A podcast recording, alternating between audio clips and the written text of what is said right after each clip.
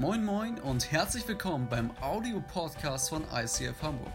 Hier gibt es lebensverändernde Predigten, starke Messages und aufbauende Impulse. Also bleibt dran und viel Spaß beim Anhören.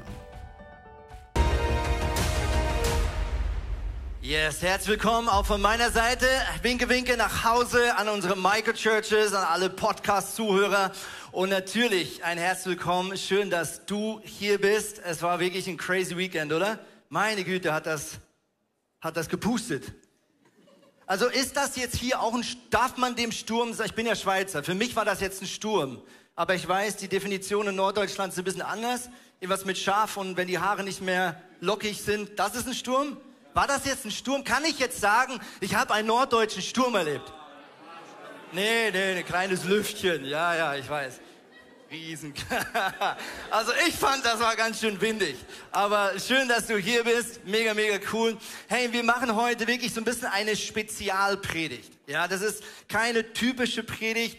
Ähm, und wir haben sie wirklich relativ kurzfristig ins Leben gerufen. Wir haben die letzten Wochen ja ein Gebet miteinander angeschaut, das ähm, hohe priesterliche Gebet, ein Gebet, was Jesus gesprochen hat am Ende einer langen Predigt, eine Predigt für seine zwölf besten Freunde, die er hatte, seine Jünger, kurz vor seiner Festnahme, Johannes 14, 15, 16. Er investiert nochmal sein ganzes Herzblut und alles, was ihn bewegt und antreibt, in seine zwölf zukünftigen Kirchengründer hinein. Und am Ende betet er dieses berühmte hohe priesterliche Gebet. Wir haben die letzten Wochen das miteinander angeschaut und wir haben gesehen, wie Gott für die zukünftige Kirche, Ecclesia, gebetet hat. Er hat gebetet für dich und mich, für das ICF Hamburg und jede andere lokale Kirche und er hat gebetet um Einheit und er hat gebetet, dass in der Kirche, in der Gemeinschaft der zukünftig Gläubigen seine Herrlichkeit seine Charakterzüge, seine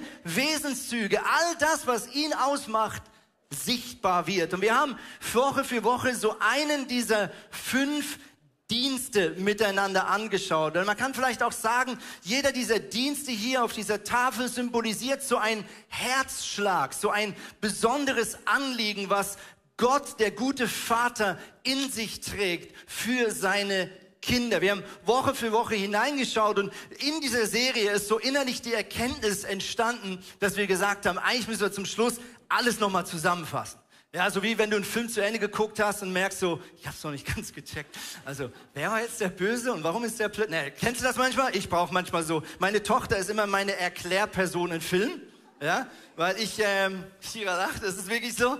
Ich check's nicht immer so mit 44. Und dann stoppe ich kurz und dann erklärt sie mir, wer der Böse und wer der Gute. Ah, okay, jetzt check ich es wieder. Gut. Und dann geht's weiter, ja. Also, das soll nochmal helfen, dass wir diesen fünffältigen Dienst, ein bisschen ein theologischer Begriff, gut verstehen. Und es ist auch eine Antwort vielleicht auf eine gewisse gefühlte Spannung. Was meine ich mit Spannung? Du bist vielleicht Teil dieser Kirche geworden in den letzten Monaten oder vielleicht auch Jahren. Vielleicht bist du auch in einer anderen Kirche zu Hause und bist hier einfach zu Gast heute. Vielleicht kennst du diese Spannung, dass du in deiner Kirche zu Hause bist und du denkst, gewisse Dinge sind super. Das ist genau so, wie ich finde, Kirche sein sollte. Und dann gibt es andere Dinge, wo du sagst, das verstehe ich nicht. Warum soll das so, warum, warum ist das so wichtig in Kirche? Warum machen wir nicht viel mehr von dem, was ich richtig empfinde, wie Kirche sein sollte? Und warum machen wir die anderen Sachen? Warum redet da der Leiter oder die Leiterin ständig drüber? Und warum äh, gibt es diese Angebote? Warum ist das so wichtig? Und das kann möglicherweise daran liegen, dass jeder von uns eine gewisse Neigung, eine gottgegebene Prägung und Begabung in sich trägt. Dass ein Herzschlag, eine der fünf Sachen, die für Kirche besonders wichtig sind, in deinem Herz besonders laut schlägt. So dass du sagst, so sollte Kirche sein. Und alles andere, für was brauche ich das überhaupt? Warum braucht es einen großen Gottesdienst? Warum treffen wir uns nicht in den Häusern? Und andere sagen, mir reicht das am Sonntag zu kommen. Warum reden die immer von Small Groups. Und deswegen wollen wir heute miteinander den fünffältigen Dienst nochmal unter die Lupe nehmen. Und ich freue mich mega auf ein geballtes Team hier auf der Bühne. Lass uns diesen Vers einmal in Ruhe miteinander lesen. Epheser 4, Vers 11. Dort werden diese fünf Namen genauso genannt. Paulus schreibt hier Folgendes. Er, also Gott, ist es nun auch, der der Gemeinde, der Kirche Gaben geschenkt hat. Er hat ihr die Apostel gegeben, die Propheten, die Evangelisten, die Hirten und die Lehrer. Sie alle haben eine Aufgabe, nämlich diejenigen, die zu Gottes heiligem Volk gehören, für ihren Dienst auszurüsten. Damit was passiert? Damit die Kirche, der Leib von Jesus Christus, aufgebaut wird. Das soll dazu führen, dass wir alle in unserem Glauben und in unserer Kenntnis von Gottes Sohn zur vollen Einheit gelangen. Und es soll dazu führen, dass wir eine Reife erreichen, deren Maßstab Christus selbst ist in seiner ganzen Fülle. Uh, langer Satz. Versuchen wir es einmal zu ergreifen, was Paulus hier sagt. Er sagt, okay, Gott hat uns unterschiedlich begabt und deswegen gibt es so unterschiedliche Dienste oder Schwerpunkte in der Kirche. Und wir gemeinsam haben eine Aufgabe, indem jeder das einbringt, was Gott ihm besonders gegeben hat, soll die Gemeinde, die Kirche aufgebaut werden. Und was soll passieren, wenn all das stark ist in einer Kirche und ausgewogen stark ist, dann ist Jesus Christus in seiner ganzen Fülle, in all seinen Charaktermerkmalen 100 Prozent repräsentiert. Dann spiegelt diese Gemeinschaft von Christen die volle Fülle von Jesus wider. Aber wie können wir das tun? Nicht alleine, weil jeder hat nur einen Teil. Jeder hat einen besonderen Schwerpunkt. Du kannst Kirche nicht alleine sein. Du brauchst die Ergänzung der anderen. Und damit starten wir ein in den ersten Dienst. Christina, let's go. Yes, ich darf euch mit hineinnehmen in den ersten Dienst und zwar in den des Propheten. Das Herz des Propheten, wofür sein Herz am allermeisten brennt und schlägt, ist es, dass Menschen ihre Herzen zu Gott bringen und dass gleichzeitig Menschen Gottes Herz spüren, Gottes Stimme hören, mit ihm verbunden sind und ihn erleben. Ja, das, dafür steht auch dieses Encounter. Das bedeutet, ähm, Begegnung, Begegnung mit Gott, das ist es, was dem Propheten am allermeisten auf dem Herzen brennt. Und das heißt, dass sozusagen der Auftrag, den Propheten haben, es ist, dem Herzschlag und den Gedanken Gottes nachzujagen, danach zu fragen und das gleichzeitig weiterzugeben und andere Leute darin auszubilden und ihnen beizubringen, dasselbe zu tun und Gott zu erleben, seine Stimme zu hören. Und wir haben euch so eine Illustration mitgebracht für diese Message, die sich durchziehen wird. Und das ist diese Hand, die ihr schon hinter mir seht. Ähm, dabei steht der Prophet für den Zeigefinger. Das heißt, ganz praktisch, wenn der Prophet Gott fragt nach seinem Herzschlag, nach seinen Gedanken, dann kann er im Anschluss seinen Zeigefinger auf etwas legen und sagen, hey, das ist Gott besonders wichtig und kann etwas betonen und etwas hervorheben, vielleicht sogar auch verborgene Sachen sichtbar machen, die vielleicht bisher eher im Unsichtbaren waren. Und manchmal kann er vielleicht auch eine falsch geglaubte Harmonie aufdecken und vielleicht auch mal so ein bisschen Mahnung oder was Kritisches reinbringen. Ähm, und wir haben uns als Team gefragt, wo diese fünf verschiedenen Leute ähm, oder Typen am meisten Gottes Wirken erleben und sich am meisten Gott nahe fühlen. Das ist bei den Propheten Worship. Und ich nehme euch mit rein in eine Bibelstelle aus 2. Könige 3, die das ganz cool beschreibt. Da wird nämlich Elisa gefragt nach einem prophetischen Wort und was er dann sagt, ist folgendes. Nun holt mir einen Mann, der Harfe spielen kann. Und dann heißt es, während der Musiker spielte, sprach der Herr zu Elisa und gab ihm eine Botschaft für die Könige. Das heißt, ich glaube, das ist was, was wir in der Bibel sehen, aber auch immer wieder, auch hier in unserer Church, dass einfach, wenn Worship da ist, wenn eine Atmosphäre von Anbetung ist, wo wir auf Gott schauen, ihm Raum geben, das ist einfach ein Moment, wo Gott ähm, ja auch übernatürlich uns begegnet und zu uns spricht und einfach genau das stattfindet. Das heißt, das Herz von Worship und das Herz eines Propheten gehören ganz, ganz eng miteinander zusammen. Und ich habe eine Frage für dich mitgebracht heute Morgen. Hast du das schon mal erlebt, dass wenn du nach einer Celebration dich austauschst mit jemandem, dass die Wahrnehmung von Worship total unterschiedlich ist? Der eine sagt so, boah, wie wir das gemacht haben, perfekt, ich habe so gut aufgetankt, richtig gut. Und der andere sagt, hä, wo, in welchem Gottesdienst warst du denn? Das war viel zu kurz. Ich bin gerade erst auf, angefangen aufzublühen und anzudocken. Können wir das nicht länger machen? Und dann sagt der eine wieder, boah, können wir einfach nur eine Bridge die ganze Zeit wiederholen und, in, und nochmal wiederholen und von links nochmal besingen und einfach da drin bleiben und meditieren. Und der andere sagt, können wir mal ganz viel Wort Gottes und einfach Wahrheiten darüber, wer, wer Gott ist, proklamieren? Und ihr merkt, dass da einfach auch diese fünf Typen mitschwingen. Aber was ich euch vor allem mitgeben möchte, ist, dass... Ähm, dieser Herzschlag der Prophetie ganz eng mit Worship zusammengehört. Und deswegen, wenn du jemand bist, der sagt, das ist viel zu kurz, ich brauche mehr Zeit, weil das ist genau das, wo ich mich Gott so nachfühle, dann möchte ich dich so ermutigen, schaff dir diese Räume, schnapp dir deine Small Group, schnapp dir Leute, die das gleiche Herz haben und, und ähm, ja, kreier Räume, wo ihr genau dem gemeinsam nachgehen könnt. Und gleichzeitig glaube ich aber auch, dass Gott dich heute ruft, ähm, wirklich in dieses ähm, ja, Prophetenherz reinzustehen und das auch über Worship hinaus ähm, zu tragen. Und dafür möchte ich dir ähm, einfach eine Geschichte mal erzählen, die ich vor zwei Wochen mit der lieben Caro Klinke erlebt habe, die auch hier vorne sitzt. Ähm, und zwar waren wir in so einer Get-Free-Situation und haben gemeinsam gebetet. Und irgendwie hat Caro dann sogar in ihrem Gebet sowas gesagt wie, hey, hier ist irgendwie noch so eine Mauer. Und wir wussten, irgendwie ist die noch da und haben dann gemeinsam geschaut, hey, gibt es irgendwie einen Grund, ist da irgendwo noch keine Ahnung, irgendwo jemandem zu vergeben oder so, aber es war eigentlich alles gut. Und dann ähm, habe ich sie ermutigt, einfach Gott einmal zu fragen, so, hey Gott, warum ist denn die Mauer noch da? Einfach mal eine Frage stellen. Hat sie gemacht. Und dann sind wir ruhig geworden und Gott hat sie erinnert an eine Situation in ihrem Leben, ähm, die eine bestimmte Angst ausgelöst hat.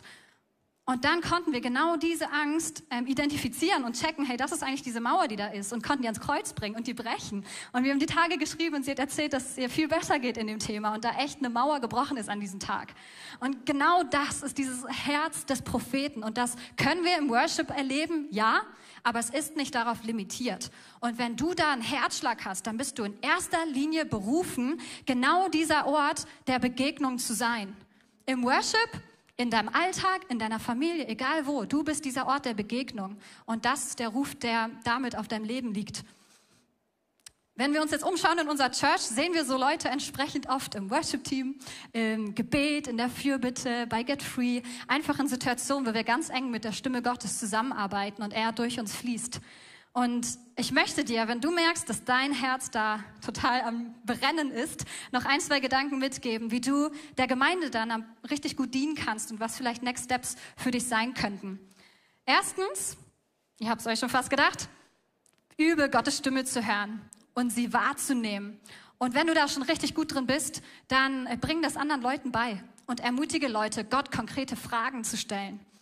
Und ich möchte dich so ermutigen, auch in deiner stillen Zeit wirklich Mut zu haben, mit Gott in einen Dialog zu gehen und ihm Fragen zu stellen, wie, hey Gott, was denkst du eigentlich über diesen Konflikt?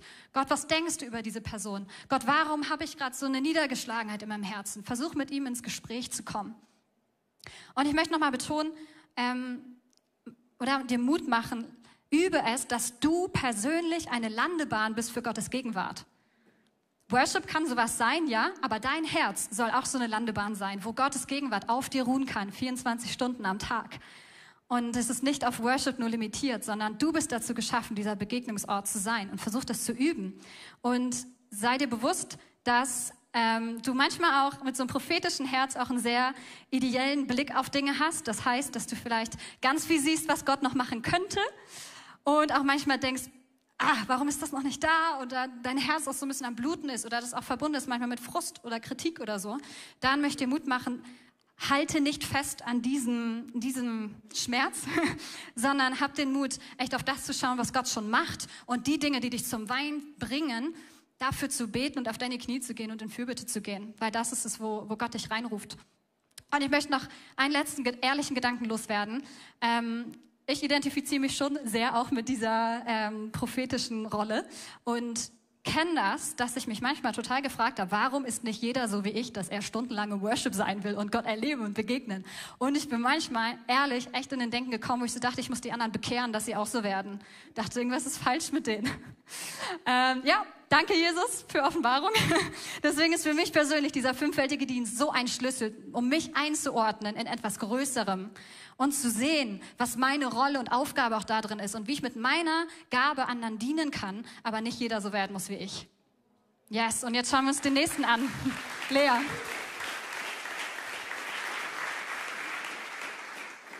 Yes, danke Christina. Und ich nehme euch mit in den nächsten Dienst. Der fünffältige Dienst lebt ja von Christus und wirkt auch auf Christus hin. Und ich widme mich jetzt mit euch dem zweiten Teil, auf Christus hinzuwirken. Und zwar We Reach, wir erreichen, der Evangelist. In Apostelgeschichte 2 steht, der Herr fügte täglich zur Gemeinde hinzu, die gerettet wurden. Halleluja. Der Evangelist ist ein Mensch mit einer großen Leidenschaft für noch nicht Christen. Und ich sage bewusst noch nicht Christen, weil der Evangelist glaubt daran, dass diese noch nicht Christen Christen werden. Und das ist sein Herzschlag. Er hat sozusagen einen Blick für die verlorene Welt und schaut mit Leidenschaft auf die Menschen, die Jesus noch nicht kennen. Er möchte ihnen die gute Nachricht, die er in seinem Herzen verankert hat, weitergeben. Und mich überkommt manchmal echt so eine Trauer und so ein Mitgefühl für, ja, die verlorene Welt, wo ich sehe, da ist so viel Suchen und so viel, ja, Trauer auch. Ähm, und ich habe so ein Herz, wo ich denke, so, das kann doch nicht sein, dass diese Menschen Jesus noch nicht kennen. Wir haben so eine Dringlichkeit, Menschen zu retten. Wir haben die beste Nachricht, die wir empfangen haben in uns und die müssen wir doch weiterbringen. Es kann doch nicht sein. Und vielleicht kennst du dieses Gefühl und du hast ein Auge dafür und du hast diesen Missionsauftrag in deinem Herzen verankert. Und du leidest zum Beispiel auch, wenn du siehst, dass Christen diese gute Nachricht nicht weitergeben, wenn die ihre Freunde und Familie nicht mitbringen und wenn nicht nach jeder Predigt Andi einen Aufruf macht. Denkst du dir, das kann doch nicht angehen, wir müssen die Leute retten. Ne? Also das, wenn das dein Herzschlag ist, dann bist du wahrscheinlich auch ein Evangelist. Und dein Ziel ist, zu Menschen zu gehen, die gute Botschaft von Jesus weiterzugeben, Menschen für Jesus zu gewinnen und auch sie zu taufen. Und in der, dieser äh, Illustration mit den ähm, fünf Fingern ist der Evangelist der Mittelfinger. Yay. Ähm, aber es ist eigentlich ziemlich cool, denn er ragt am weitesten in die Gesellschaft hinein. Und er ist in diesem Umfeld von Nichtchristen unterwegs, aber er führt sie in Gottes Gegenwart. In 2 Timotheus 4, Vers 5 steht, du aber sollst besonnen bleiben, was auch immer geschieht. Sei bereit zu leiden, erfülle unbeirrt deinen Auftrag als Verkündiger des Evangeliums, übe deinen Dienst mit ganzer Treue aus. Und das beschreibt das Herz des Evangelisten. Menschen mit diesem Herz sind Verkünder und haben auch die Begabung, dass sie das Evangelium ja einfach und sehr auch überzeugend ver verbreiten können, ohne dass es künstlich wirkt.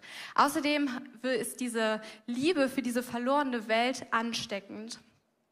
Und Christina hat schon gesagt, jeder Typ aus dem fünffältigen Dienst erlebt Gottes Nähe verschieden. Und der Evangelist spürt Gottes Gegenwart am meisten in dem Akt der Evangelisation, wenn er mit Menschen in Kontakt tritt und wenn er von Jesus erzählt. Und es kann sein, dass auch du diese Freude und diese Nähe zu Gott spürst, wenn Menschen umkehren. Bei mir persönlich ist es so, ich liebe Taufe über alles. Wir haben ja jetzt äh, im ICF gerade Taufe gefeiert und ich konnte die ganze Zeit einfach nur heulen, weil ich so war so, yes, Mann, noch jemand ist gerettet und noch jemand. Und es hat mich so eine Freude überkommen. Ich war so, ey, das hat so einen Ewigkeitswert und das ist die beste Entscheidung, die ein Mensch wirklich treffen kann. Und der Evangelist, der hat in der Gemeinde die Frucht, was ich auch schon gesagt habe, dass die Gemeinde wächst, dass neue Menschen hinzukommen und dass auch Menschen mit dem Evangelium erreicht werden. Und das ist ja auch, warum uns im ICF so wichtig ist, dass Menschen sich willkommen fühlen, dass wir gesellschaftlich relevant sind, so dass wir einen Ankunft, Anknüpfpunkt haben für Leute, die auf der Suche sind. Und es ist aber auch so, dass der Evangelist natürlich eine Schwäche hat. Ähm, bei ihm ist es manchmal so, dass er wenig Verständnis hat für das, was außerhalb der Evangelisation liegt. Dass er sich denkt, ja gut, die anderen Sachen, ne, ist auch wichtig, Worship und so, aber wir müssen noch die Leute retten. So, wir müssen noch rausgehen. Es kann nicht sein, dass wir uns hier verkriechen und Jesus anbeten und die anderen draußen laufen doch rum, total, ja, verloren. Und da ist es richtig cool und da sieht man auch irgendwie, wie wir uns alle so ergänzen, dass dann zum Beispiel nach einer Bekehrung der Hirte kommen kann und sich dann weiter um das Schaf kümmern kann, was jetzt in dieser Herde aufgenommen ist. Wo ich persönlich irgendwie ja Gottes Wirken sehr doll gespürt habe, auch in diesem ja evangelistischen Dienst war, als ich mich letztens mit einer Freundin verabredet habe, die noch nicht Christin ist. Und nach dem Treffen hatte ich irgendwie so das auf dem Herzen, so ich möchte mal für sie beten. Ne? Und ich war erst so, oh, ich bin ein bisschen ängstlich, weiß nicht. Aber ich habe es dann getan, habe sie gefragt, hey, was sind deine Gebetsanliegen? Und ich habe für sie gebetet. Und ich habe gemerkt, währenddessen ist so Gottes Gegenwart gekommen. Und sie hat sich so darüber gefreut, dass jemand ja ihre Anliegen ernst nimmt und vor Gott bringt. Und das war so cool. Am nächsten Tag hatte sie mir dann geschrieben, ey Lea, dein Gebet hat funktioniert. Ich wurde zum Vorstellungsgespräch eingeladen. Und ich habe mich so gefreut, weil ich so gemerkt habe, ey, wenn wir uns gebrauchen lassen, kann Gott so Großes tun. Und er sieht so kleine Samen bei ihr und ich freue mich auf alles das, was noch kommen wird. Und wenn du merkst, hey, das spricht dich irgendwie an, dieses Evangelistische, dann möchte ich dir so ein paar ähm, ja, Tipps geben, wie du dich darin auch weiter ja, üben kannst. Was richtig, richtig gut mir geholfen hat, ist, dass du das Evangelium kurz erklären kannst. Ich weiß nicht, ob du dieses Armband kennst von The Four. Alle, die auf dem Herbstcamp waren, äh, haben das. Äh, mit diesen vier Punkten kannst du super leicht das Evangelium erklären. Und es ist super klasse, wenn du das wirklich kurz Leuten erklären kannst, wenn sie Fragen haben. Was auch richtig cool ist, ist, wenn du deine persönliche Geschichte, wie du Jesus kennengelernt hast, äh, weitererzählen kannst. Wenn du kurz und knackig sagen kannst, was passiert ist, weil das ist dein Zeugnis, das ist Wahrheit, das kann dir niemand nehmen und das ist überzeugend und das ist das, was du wirklich erlebt hast. Wenn du merkst, du möchtest dich auch als Evangelist in einer Church aktivieren oder irgendwie ja auch dort deinem Herz freien Lauf geben, dann möchte ich dich echt ermutigen, erstmal andere in der Gabe zu ermutigen und die erste Person zu sein, die Leute mitbringt. Die erste Person zu sein, die äh, bei der Ladies Lounge zum Beispiel deine Mutter mitbringt oder so. Außerdem ist es richtig cool, ähm, in der Small Group auch für deine VIPs zu beten, dass du sagst, hey, ich mache eine Liste mit unseren VIPs, also Menschen, die Jesus noch nicht kennen, und wir beten da jetzt für zusammen. Wir setzen da jetzt einen Fokus drauf und wir fragen uns, hey, wie läuft es in der Beziehung oder hast du schon das gemacht? Was auch richtig cool ist, was ich dir echt ans Herz legen möchte, was ich auch gemacht habe, ist bei Share Your Faith teilzunehmen. Morgen, äh, ja, beginnt Share Your Faith, das heißt, du kannst dich heute noch dafür anmelden und dort kannst du zum Beispiel auch deinen Evangelisationsstil kennenlernen. Es gibt, glaube ich, sechs Evangelisationsstile und dort kannst du ja lernen, wie du auch dein Zeugnis, wie du das Evangelium teilen kannst und wie du evangelistisch aktiv werden kannst. Du kannst auch mit Share Your Love auf die Straße gehen. Wir haben immer ein Team, die Obdachlosen begegnet und dort auch Jesus Botschaft weiterbringt. Oder du stellst dich ins Welcome-Team und sagst, hey, ich möchte Licht sein, ich möchte Zeugnis sein, ich möchte auf die Menschen zugehen, die ich sehe, die neu sind im ICF. Ich möchte dich echt ermutigen, dass du echt, ja, dich auch nicht stoppen lässt von Menschenfurcht, dass du auf Menschen zugehst und weißt, hey, Gott steht hinter mir und ich habe hier eine gute Nachricht und die möchte ich weitergeben. Kate, nimm uns gerne in den nächsten Dienst mit rein. Schön, Lea.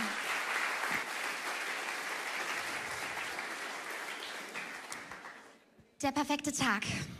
Das Wetter ist gut, die Sonne scheint. Max, unser Hirte, ist auf der Weide und hütet seine Schafe. Den Schafen geht's richtig gut. Sie beißen gerade in dieses grüne, saftige Gras.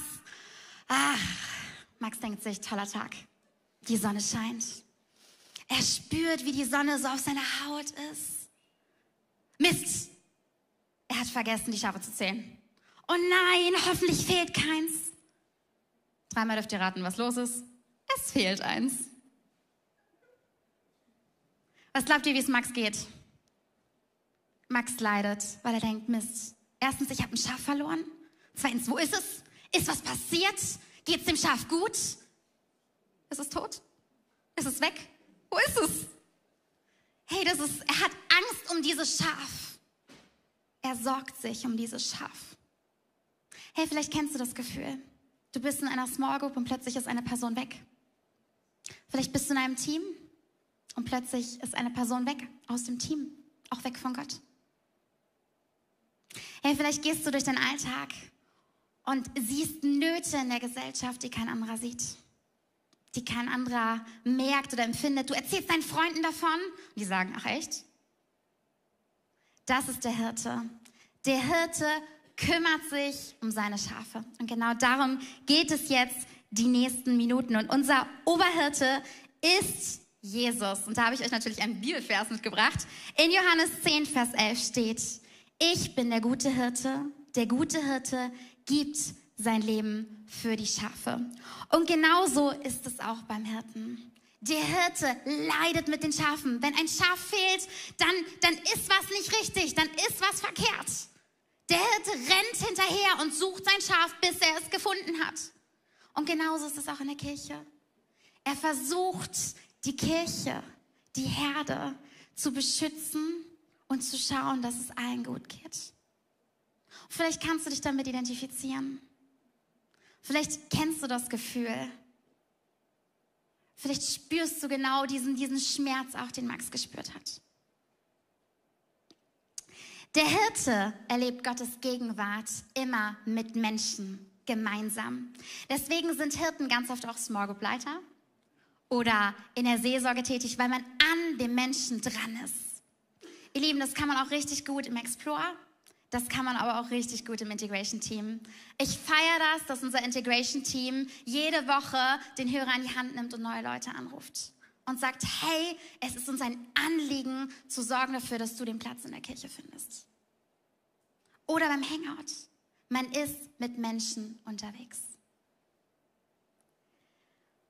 Und ich möchte euch natürlich den Finger nicht vorenthalten. Das ist der Ringfinger. Ich nenne ihn auch den Beziehungsfinger. Und er ist genau mittendrin weil der Hirte baut und integriert und pflegt die Gemeinde.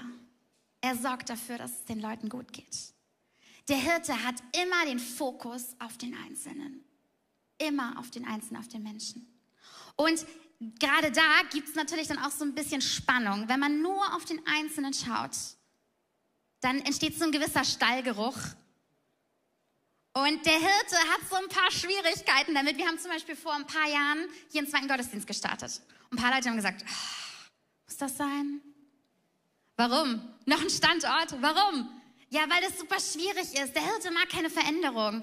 Am liebsten immer die gleiche Small Group, immer schön beschaulich. Wir müssen uns alle kennen, wir müssen dieses Wohlfühlen haben, damit wir auch an allen Leuten dran sein können. Das ist total die Spannung für den Hirten. Der Hirte mag keine Veränderung. Und genau da braucht es den fünffältigen Dienst, zum Beispiel den Apostel. Der guckt, wie geht's der ganzen Kirche? Wo wollen wir hin? Ja, wir wollen wachsen. Ein zweiter Gottesdienst ist gut. Aber der Hirte, der Hirte leidet. Ich leide auch.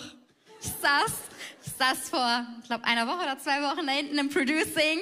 Ich war so, ich kenne dich nicht. Dich kenne ich auch nicht. Scheiße, dich kenne ich auch nicht. Wen kenne ich denn noch? Oh, es war wirklich, es war ein Pain, ihr Lieben. Es war ein Pain. Ich teile ganz ehrlich mein Herz. Ja, so geht's dem Hirten. Aber der Hirte ist wichtig für die Gemeinde. Warum? Weil sonst fehlt der Blick auf den Einzelnen. Und ich hatte tatsächlich gerade im Worship einen Eindruck, vielleicht geht es dir in dieser Kirche so, dass du keinen Anschluss findest. Vielleicht fehlt dir genau dieser Hirte, diese Person in der Kirche, die sich um dich kümmert, die an dir dran ist. Hey, vielleicht bist du ein Hirte. Vielleicht sehnst du dich danach, weil du dieses Herz hast für den Einzelnen, für die andere Person, die neben dir sitzt. Hey, ich möchte dich ermutigen. Vielleicht geh heute in dein Calling rein und sei ein Hirte, der an Menschen dran ist. Wir sind alle Menschen, wir machen Fehler, und es tut mir leid, wenn du nicht gesehen worden bist und wenn du keinen Anschluss gefunden hast. Aber ich möchte dich einladen, zu Jesus zu gehen, die Vergebung abzuholen und, und einfach dich gebrauchen zu lassen, weil es braucht dich vielleicht genau in dieser Kirche. Damit du einen Unterschied machen kannst, damit andere Leute gesehen werden Zwei Next Steps für euch. Wenn das Hirtenherz mehr wachsen soll in eurem Leben, überlegt dir, wo gibt es vielleicht eine Not, der du begegnen kannst? In deinem Umfeld oder auch vielleicht einer Person? Zweiter Punkt. Wen legt Jesus dir aufs Herz? Ich bete mal so halbjährig und schau, Jesus, in wen darf ich mich investieren? Wen legst du mir aufs Herz? An wen soll ich dranbleiben? Hey, ich lade dich ein, das auch zu machen. Und es ist so cool zu sehen, was sich auf die Zeit verändert. Der Hirte kümmert sich um seine Schafe. Und der Lehrer empowered. Und deswegen eben. Yes. Danke, Katha.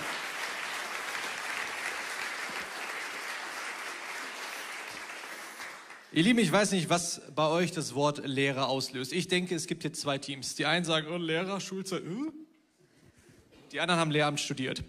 Das ist eigentlich, das ist, das ist wahrscheinlich die beiden Teams. Ich kann euch sagen, ich habe beides. Ich, vielleicht ist es auch einfach die Mischung. Hey, wir, wenn wir übers Lehrersein reden, dann hat es nichts damit zu tun, dass du morgen irgendwo in der Schule Deutsch unterrichten musst. Das kann sein, wenn es dein Job ist. Das kann sein, hat aber hier in diesem Rahmen erstmal weniger mit Deutschunterricht zu tun, sondern mit der Lehre, mit dem, was hier in diesem wunderschönen Buch steht. Wenn du heute zum ersten Mal da bist, das ist eine Bibel. Wunderbar, kann ich dir empfehlen, besorg dir eine. Wenn du noch keine hast und heute eine Entscheidung triffst, möchten wir dir auch nachher eine gerne mitgeben, um am Welcome stand. Denn wir lieben die Bibel und wir lieben die Lehre. Und in der Apostelgeschichte, wenn wir von der ersten Gemeinde lesen, lesen wir auch als allererstes, sie blieben beständig in der Lehre. Die Lehre.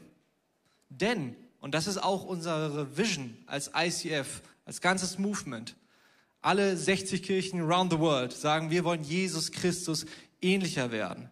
Wie wollen wir das machen? Wie können wir ihm ähnlicher werden? Hier steht es.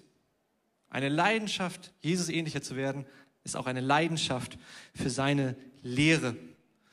Und Lehrer in der Kirche sind dafür da, oder auch in deinem Unternehmen und in deinem Umfeld und in deiner Small Group, sind dafür da, in dieser Lehre zu bleiben, in diesem Wort zu bleiben, Lehrer lieben es, in diesem Wort zu sein und das mit reinzutragen, in, in die Gemeinde, in die Gruppe rein, Stabilität zu bauen, gesunde Lehre zu bauen und natürlich auf der anderen Seite auch vor Irrlehre zu schützen. Wir im ICF nennen das We Empower. Wir wollen euch empowern, dich persönlich, deine Group, dein Team, diese Church mit dem, was in diesem wunderbaren Wort, in Gottes Wort steht. Und deswegen werden auch manche Sachen wie so ein College-Modul oder deine Small manchmal einen Leercharakter haben. Also nicht im Sinne von empty, nicht leer, sondern leer im Sinne eben von Lehrer. Karl Barth hat mal ein wunderbares Zitat gegeben. Der hat gesagt, Karl Barth übrigens super Theologe, speaking of Lehrer, die Zeitung ist der tägliche Bericht über das, was sich in der Menschheit zuträgt und die Bibel lehrt uns das eben, diese Menschheit von Gott geliebt ist. Super Zitat und passt perfekt, auch wenn das Zitat echt schon ein paar Jahre alt ist. Denn wir leben in einer Welt voller, ja, voller Reibungspunkte. Und wenn du in der Welt einfach unterwegs bist, in deinem Umfeld, in deiner Arbeit, aber auch auf Social Media. Du wirst wirklich von Reizen und Emotionen überflutet und Menschen haben auf einmal die Erkenntnis über Jesus und so sollten wir das jetzt leben, weil hör auf dein Herz. Ganz im Ernst, hör auf dein Herz. Und du denkst dir so, was soll ich denn jetzt noch glauben? Die einen sagen das und die anderen sagen das und dafür sind genau die Lehrer da. Denn ohne die Lehre geht ein Volk verloren. Das lesen wir schon in Sprüche 29, Vers 18. Wenn ein Volk das prophetische Wort nicht annimmt, verliert es jeden Halt. Aber glücklich ist es, wenn es sich an Gottes Gesetz hält. Und genau das ist der Job eines Lehrers, das reinzugeben in die Teams. Aber don't get me wrong. Lehrer haben nicht irgendwie so ein over-the-top Holiness-Level und sind hier die Oberbabus. auf gar keinen Fall.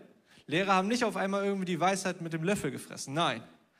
Sie lieben es nur, in dem Wort Gottes zu verweilen, Gottes Wort zu verdeutlichen, es zu erklären, die Church darauf zu bauen, Wahrheit zu fördern und schlussendlich dadurch auch Heiligkeit in den Menschen, in euch, in dir zu bewirken. In unserer Illustration, ihr seht es hinter mir, ist der Lehrer der kleine Finger. Warum? Weil du mit dem kleinen Finger am besten an Sachen kommst, die du sonst nicht kriegst mit den anderen Fingern, weil die viel zu dick sind.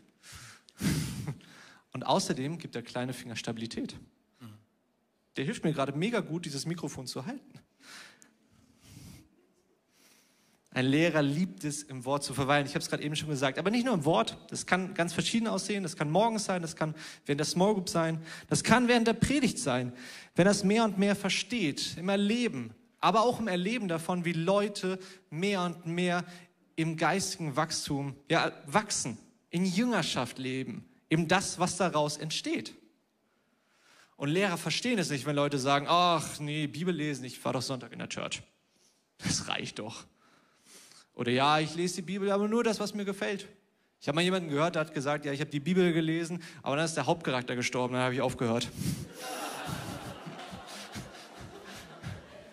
Bruder liest weiter. Hat ein Happy End. der Lehrer leidet darunter, wenn es kein Wachstum in der Small Group gibt. Wenn kein geistiges Wachstum da ist, wenn kein Hunger mehr nach Heiligkeit ist. Auf der anderen Seite kann es auch sein, dass du hier sitzt und sagst, boah, Leute, Message war super, ne, aber kann ich ein bisschen mehr Schwarzbrot haben? Das war ja jetzt irgendwie relativ also für jemanden, der jetzt Jesus noch nicht kannte, das war ja gut, aber ich brauchte auch mehr.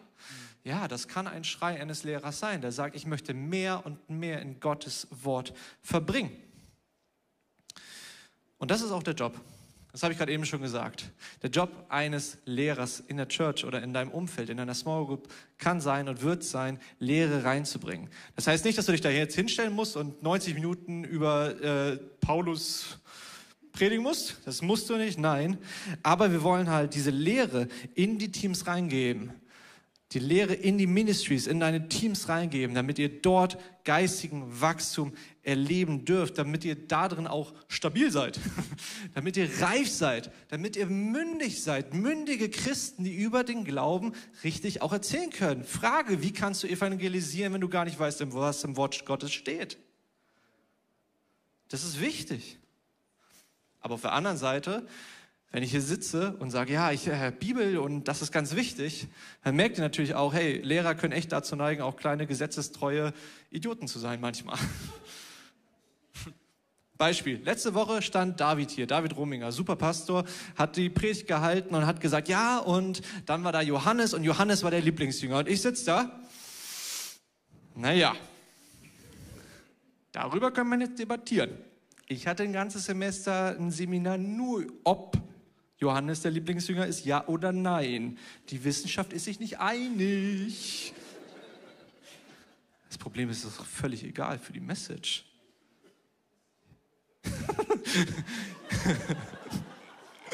es geht um Jesus. Und ich sollte mich nicht die ganze Zeit da so verkopft hinsetzen. Es ist natürlich wichtig, dass wir über Sachen theologisch reden. Und dafür ist der Lehrer ja auch da, dass wir hier nicht irgendeinen Quatsch erzählen. Ist ja völlig klar aber er kann eben in dem Sinne auch echt manchmal starrsinnig und kopflastig sein. Sorry, Andi, dafür an der Stelle. also mein Zug. Aber ich möchte sagen, je mehr ich in Gottes Wort lesen durfte, je mehr ich auch das studieren durfte in meinem Theologiestudium, Bible Studies machen durfte, ich sagte wirklich, und das ist vielleicht auch dein Herz als Lehrer, je mehr durftest du sein Wort und sein Wesen, Gottes Wort, Gottes Wesen verstehen ihm ähnlicher werden.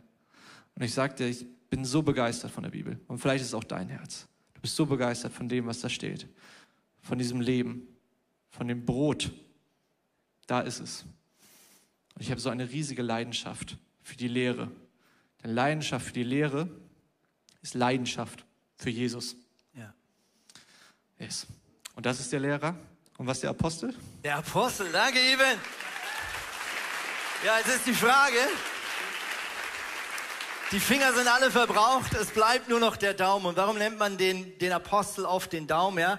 Weil er Berührung zu allen Fingern hat. Man könnte dem Apostel vielleicht auch unterstellen, dass er so der Generalist ist. Vielleicht hast du jetzt diese äh, Leute hier auf der Bühne gehört und gedacht beim ersten Jahr, finde ich mega wichtig und dann beim zweiten, oh, das ist aber auch wichtig und da kam das dritte und du denkst, ne, das ist aber auch wichtig, ja? Dann kann es sein, dass du ein äh, Apostel bist. Das heißt, du bist jemand, der von all diesen Schwerpunkten so ein bisschen ausgewogen alles irgendwie in sich trägt. Ja? Ich bin früher äh, jemand gewesen, der nie wusste, was er beruflich machen will. Vielleicht kennst du das, wenn man dich fragt, ja, was willst du mal werden? Oh, irgendwie alles. Alles interessiert mich. Ich finde alles interessant. Alles, was die jetzt erzählt haben, finde ich super wichtig. Und es kann ein Indiz sein, dass du so ein Apostel bist. Ja, was sind die Apostel? Ähm, Im Ursprung waren das die Leute, die Jesus gegenüberstanden. Als Jesus mit seinen Koffern gepackt da stand und gesagt hat, ich gehe jetzt zurück zu meinem Vater und ich gebe euch jetzt einen gemeinsamen Auftrag. Ich sende euch das Evangelium in alle Welt zu verbreiten.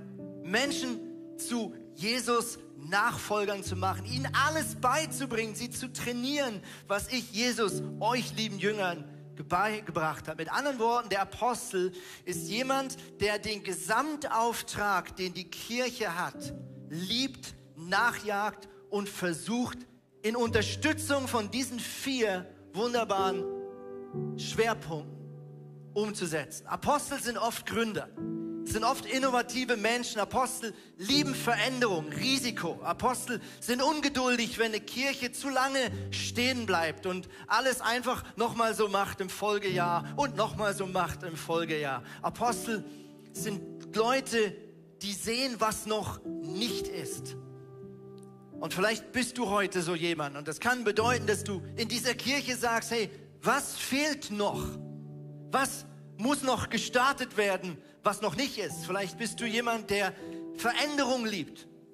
Vielleicht bedeutet für dich aber auch Apostel zu sein, dass du eine Firma startest. Eine Hilfsorganisation. Etwas, was diese Stadt braucht und noch nicht da ist. Apostel sind oft gute Gründer, weil sie von allem ein bisschen was in sich tragen. Also Apostel steht bei uns in der Kirche für den Wert von Leiterschaft. Wir wollen multiplizieren, wir wollen freisetzen.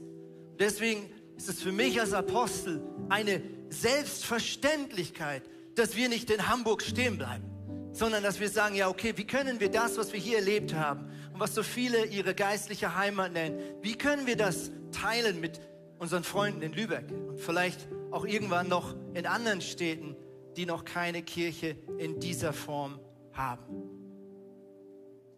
Was kannst du mitnehmen aus dieser Predigt? Warum ist es heute so wichtig? Ich glaube, der erste Punkt ist, wir brauchen einander, um nicht abzuspacen. Wir brauchen einander, um im Gleichgewicht zu bleiben. Egal wie Gott dich begabt hat, ich möchte dir heute freundlich unterstellen, jeder von uns hat permanent so ein Vergrößerungsglas auf der Nase. Dein Vergrößerungsglas ist vielleicht das Hirtenherz, das Lehrerherz, das Evangelistenherz, das Prophetenherz, der Apostel. Und diese Vergrößerungsbrille kannst du nicht ausziehen. Das heißt, Gott hat dir eine Sicht gegeben für einen Schwerpunkt und den siehst du glasklar, besser als alle anderen. Aber für die anderen bist du vielleicht auch so ein bisschen kurzsichtig. Und deswegen brauchst du, brauche ich die Ergänzung. Wir können alleine nicht Kirche sein. Wenn du das heute mitnimmst, dann hat es sich gelohnt. Du kannst allein nicht Kirche sein. Wir brauchen einander. Wir haben hier eine kleine Überraschung eingebaut. Es ist so wichtig, dass wir Prophetie in unserer Kirche wieder balanciert ist.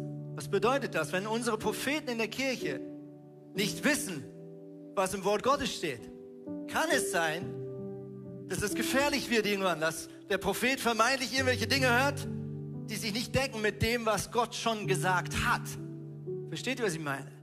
Der Prophet braucht den Hirten, der sagt, hey, dass du da von Gott empfangen hast, ist super. Wie du es der Person mitgeteilt hast, war nicht so freundlich. Ja?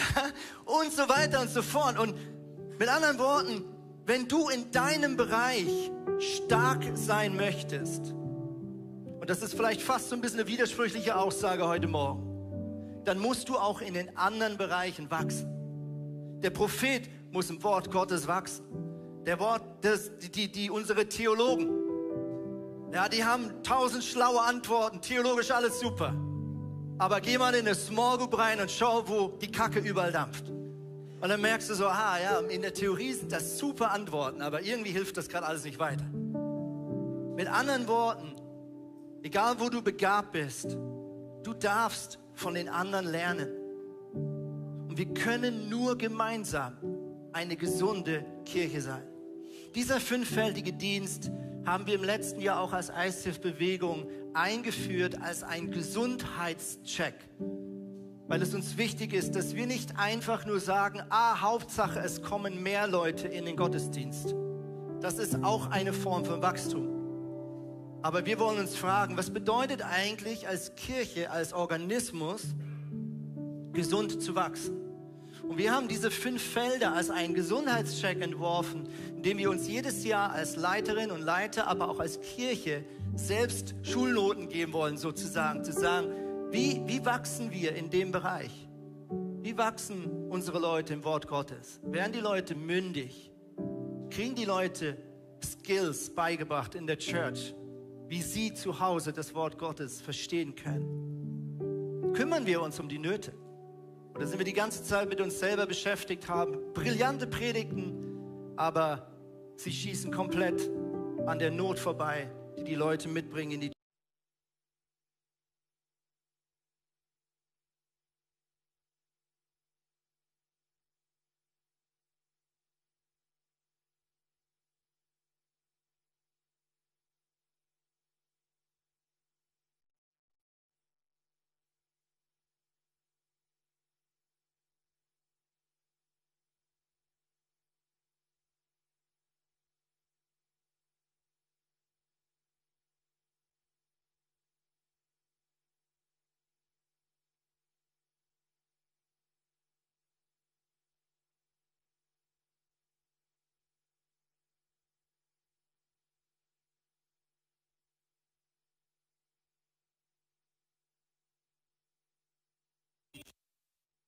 Aus der kommen auch Geräusche. Oh, sehr gut.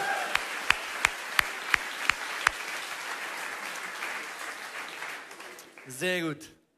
Also, was bedeutet das? Erstens, lebe damit, dass nicht alle Jesus so lieben müssen wie du. Okay? Das ist in Ordnung. Zweitens, du brauchst Ergänzung. Lerne von deinen Mitbrüdern und Mitschwestern, wie man manchmal so schön in der Kirche sagt. Und drittens, deine Kirche braucht dich. Das Reich Gottes braucht dich. Gott hat etwas in dich hineingelegt, was er rausbringen möchte. Und schau, manchmal schaust du eine Church an oder eine, deine Umgebung an und du denkst, es ist doch so logisch, warum macht die Kirche das nicht? Du ärgerst dich, dass deine Church das nicht macht. Und du betest für deine Leiterinnen und Leiter, dass sie die Stimme Gottes endlich hören. Aber weißt du was? Möglicherweise, nicht bei allen, möglicherweise zeigt Gott dir das, damit du den ersten Schritt gehst. Damit du sagst, hey, ich sehe das von meinem inneren Auge. Ich sehe, was sein könnte. Ich sehe, was noch nicht ist. Und ich mache den ersten Schritt. Ich starte das. In meiner Umgebung, in meiner Nachbarschaft, in meiner Small Group. Und deswegen lade ich dich ein, sei ein aktiver Teil. Und uns geht es nicht darum, einfach die Dienstpläne am Sonntagmorgen zu füllen und genug ehrenamtliche Mitarbeiter zu haben. Das ist nicht der Punkt, sondern wir lieben eine Kirche, in der jeder seinen Teil beiträgt. Wir lieben eine Kirche, die lebendig ist, weil jeder Stein lebt und teilt und gleichzeitig auch wieder von den anderen empfängt. Und wir glauben, dass Gott so viel mehr tun möchte mit Kirche, als aktuell passiert in der Kirche. Und da spielst du eine ganz wichtige Rolle, weil es braucht dich, dass du aufstehst und sagst, ich mache einen Unterschied. Unsere Leidenschaft als Kirche ist es, Jesus Christus ähnlicher zu werden, furchtlos zu leben und was? Unser Umfeld positiv zu verändern. Wir wollen jetzt zum Abschluss beten als ganzes Team. Und was wir machen, ist, dass wir der Reihe nach für diese fünf Herzensanliegen von Gott beten wollen. Und wenn du sagst, der Prophet, das hat mich heute mega angesprochen. In dem möchte ich wachsen, da möchte ich hineinstehen. Dann lade ich dich gleich ein, wenn Christina für die Propheten betet, dann steh auf. Nicht für uns, sondern für dich, indem du für dich ein Statement machst und sagst, da stehe ich rein. Dort möchte ich drin wachsen. Okay, deswegen komm nach vorne, liebes Team. Und äh, lass uns der Reihe nach beten. Und wie gesagt, wenn du merkst, dass das besonders dein Herzensanliegen ist, was Gott dir gegeben hat, dann steh auf als ein Statement, dass du dort hineinstehen möchtest. Yes, ich starte mit allen, die sich bei dem Herz des Propheten angesprochen gefühlt haben. Lade dich ein, aufzustehen und möchte für dich beten. Gott, ich danke dir so sehr für die Gabe der Prophetie und für Leute, die du rufst, um ein Sprachrohr zu sein für dich. Und ich möchte dir heute Morgen zusprechen, es ist kein Zufall, dass du hier heute bist. Es ist kein Zufall, dass du hier heute stehst, denn heute ist ein Tag, an dem Gott dich ruft, in dieser prophetischen Gabe zu wachsen. Und ich segne dich, dass deine Sinne jetzt auf eine neue Ebene geöffnet werden, dass du Gott sehen, hören, schmecken, riechen kannst, dass all deine Sinne auf sind für dieses Reden Gottes. Und ich segne dich mit Mut und mit Sensibilität, echt rauszugehen und das, was Gott dir aufs Herz legt, echt aufzuzeigen. Und ich spreche dir zu, dass Gott mit dir ist und dass sein Geist auf dir ruht. In Jesu Namen. Amen. Amen. Yes. Als nächstes kannst du gerne aufstehen oder auch stehen bleiben, wenn du dich bei dem Evangelisten äh, angesprochen fühlst und ähm, genau da dein Herz verschlägt. Ja, Jesus, ich danke dir so sehr für jede einzelne Person, die jetzt hier steht, hier im Emporio oder auch im Livestream. Danke, dass du sie berufen hast und dass du ihnen wirklich diesen Herzschlag geschenkt hast, deine Wahrheit weiterzugeben, deine gute Nachricht weiterzugeben. Ich bete wirklich für ja, starke Herzen des Evangelisten. Ich bete dafür, dass die, die Menschen, die hier jetzt stehen, wirklich ausgerüstet werden mit der Kraft des Glaubens, ausgerüstet werden mit Mut, dass Menschenfurcht jetzt gehen muss in deinem Namen, Jesus, sondern dass sie wirklich ausgesendet werden in, in alle Welt und dass du sie wirklich dort hinstellst, wo du deine gute Botschaft groß halten willst. Ich spreche euch echt zu, dass ihr ein Licht seid, dass ihr Salz der Welt seid und dass Gott euch gebrauchen möchte. Da, wo du gerade drin stehst oder da, wo du noch reinstehen wirst. Und ich segne euch wirklich mit diesem Herzen des Evangelisten, dass ihr wirklich aufblühen könnt in Gottes Wahrheit und viele Menschen durch euch zum Glauben kommen und gerettet werden. Amen. Amen. Yes, und jetzt dürfen gerne alle Hirten aufstehen oder auch im Livestream. Herr Jesus, ich danke dir für jeden Einzelnen, der gerade steht oder seine Hand hebt. Ich danke dir für Hirten. Vater, und ich bete dafür, wo Verletzung passiert ist im Herzen. Ich bete dafür, dass du jetzt mit Heilung kommst. Vater, ich bete für jeden einzelnen Hirten, dass du Platz schenkst in dieser Kirche und neue Positionierung und Orientierung gibst, Vater. Ich bete dafür, dass die Herzen größer werden für den Einzelnen. Vater, ich bete dafür, dass du uns wirklich zeigst, welche Person du uns aufs Herz gibst. In welches Team wir reingehen dürfen, wo wir dir dienen dürfen, wo wir an den Leuten dran sein dürfen, Vater. Vater, ich bete für deinen Ruf in jedem einzelnen Hirten. Ich bete für deinen Herzschlag. Und ich bete, dass wir eine Kirche sind, die stark wird, den anderen zu sehen und zu begegnen. Vater, und ich bete, dass eine neue Stärke kommt, Vater. Und ich segne jeden Hirten mit Weisheit, mit Kraft und mit Fokus auf dich, Vater. Amen. Ich darf dich einladen, wenn du dieses Lehrerherz in dir hast, wenn du sagst, hey, das Wort, das, das löst was in mir aus, da ist ein Feuer in mir und ich möchte es weitergeben in meine Groups, dann lade ich dich ein, aufzustehen, ganz egal, ob hier im Emporio oder zu Hause oder in den, Microchurches. Und Jesus, ich danke dir dafür, dass du uns dein Wort gegeben hast. Vater, dass wir uns daran ähm, orientieren dürfen, dass du uns Orientierung gibst, Vater, mit deinem Wort. Vater, ich bete für alle, die dieses Lehrerherz in sich tragen, dass du ihnen, ähm, dass du ihnen Eingebung schenkst, dass du ihnen die Wahrheit aufs Herz legst, dass sie selber in diesem Wort, in deinem Wort wachsen dürfen, Vater, dass du ihre Autorität aussprichst, dass sie in ihren Groups, in ihren äh, Kleingruppen, in ihren Small Groups, in ihren Teams auch deine Lehre reingeben dürfen. Vater, ich bete für uns als Church, Vater, ich bete, dass du ähm, auch uns starke Lehrer zur Seite stellst, dass wir auch nicht, wenn wir auf einmal anfangen, uns unsere eigene Bibel zu malen, dass du uns vor Irrlehre schützt, Vater, dass wir uns an dich halten und an das, was du gesagt hast und dir ähnlicher werden dürfen, Jesus. Und das bete ich für all die Lehrer in deinem Namen, dass sie dir ähnlicher werden dürfen, dass sie sich an dich halten, Vater, dass sie sich freisetzen dürfen davon. Vielleicht klemmt da gerade noch irgendwas, aber dass sie da wirklich mit Leidenschaft, dieser Leidenschaft für dich und dein Wort nach draußen gehen dürfen und in ihre Gruppen. Danke dafür, Jesus. Das bete ich in deinem Namen. Amen. Und wenn du heute gemerkt hast, dass du so ein Apostel bist in deinem Herzen, vielleicht heute auch gemerkt hast, dass Gott dich herausfordert, etwas zu starten, dann lade ich dich ein, jetzt aufzustehen. Und ich segne dich mit diesem mutigen Pionierherz, das nicht darauf wartet, dass jemand anders den ersten Schritt tut. Ich segne dich mit Glauben und mit einer geistlichen Vision für das, was Gott schon sieht und ins Leben gerufen hat über deinem Leben. Ich segne dich mit Menschen, die dich ergänzen, die dein Abenteuer joinen und sagen, ich will da auch dabei sein. Und Jesus, jetzt kommen wir als ganze Kirche zu dir. Ich lade ein, alle aufzustehen, egal ob zu Hause, Microchurch oder hier im Saal.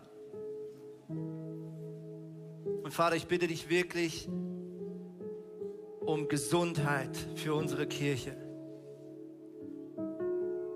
Dass du in allem, was dir wichtig ist, in dieser Kirche zu Hause sein darfst. Vater, wir bitten dich um Ergänzung.